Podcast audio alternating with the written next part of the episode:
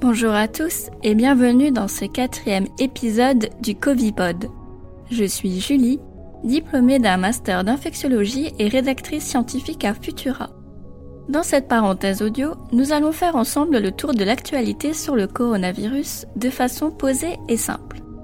Nous décrypterons ensemble un événement marquant de la pandémie de Covid-19 avant de faire le tour rapide des nouvelles connaissances scientifiques sur le sujet. N'oubliez pas de vous abonner au podcast produit par Futura pour être au plus près de l'actualité scientifique. Et si le cœur vous en dit, laissez-nous une note et un commentaire sur vos plateformes d'écoute préférées.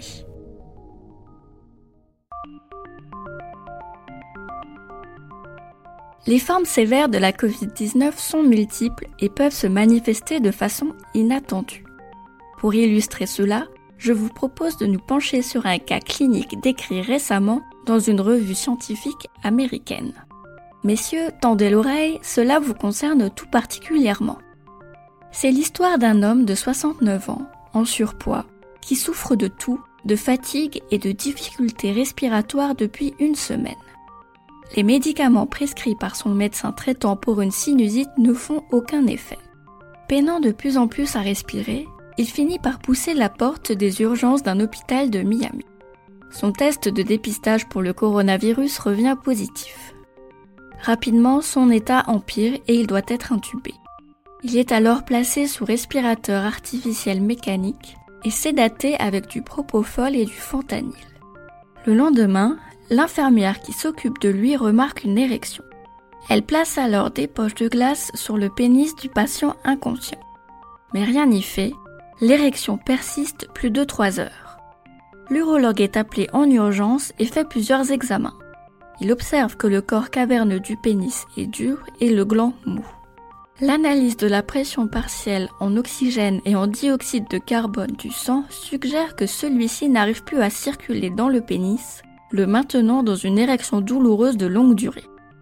Le médecin décide de placer un drain dans le corps caverneux pour évacuer le sang avant de lui administrer un anticoagulant. L'érection disparaît alors au bout de 30 minutes. Malheureusement, l'homme meurt peu après de ses difficultés respiratoires. Tout porte à croire qu'il souffrait d'un priapisme ischémique.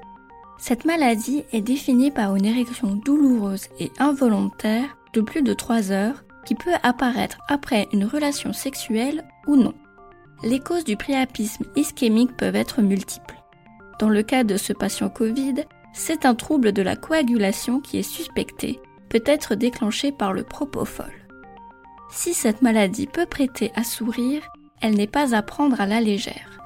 Extrêmement douloureuse, il s'agit d'une urgence médicale qui, mal prise en charge, peut avoir des conséquences graves sur les fonctions érectiles du pénis.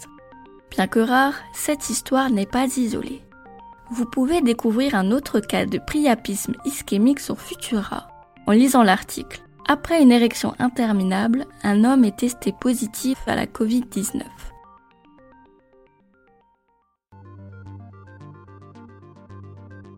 Ailleurs dans l'actualité scientifique autour du coronavirus.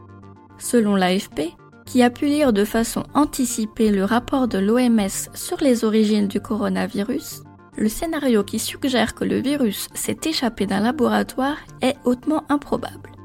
Son origine animale est considérée comme possible et probable, et la chauve-souris est toujours le réservoir suspecté du virus. Mais l'animal intermédiaire n'a pas encore été identifié.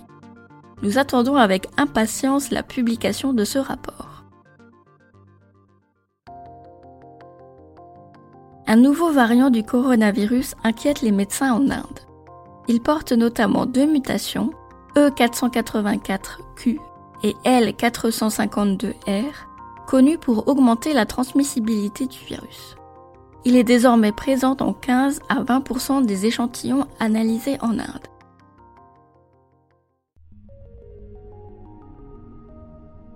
Merci d'avoir écouté cet épisode du Covipod. Le respect des gestes barrières et des mesures de confinement est primordial pour venir à bout de cette épidémie. Votre masque doit couvrir votre bouche et votre nez et ne doit pas bailler sur les côtés. Lavez-vous les mains au savon et à l'eau régulièrement et respectez les mesures de distanciation sociale. Les efforts de chacun comptent. Pour soutenir notre travail et améliorer notre visibilité, abonnez-vous et partagez ce podcast autour de vous. Vous pouvez retrouver toute l'actualité scientifique sur le coronavirus sur Futura. À très bientôt!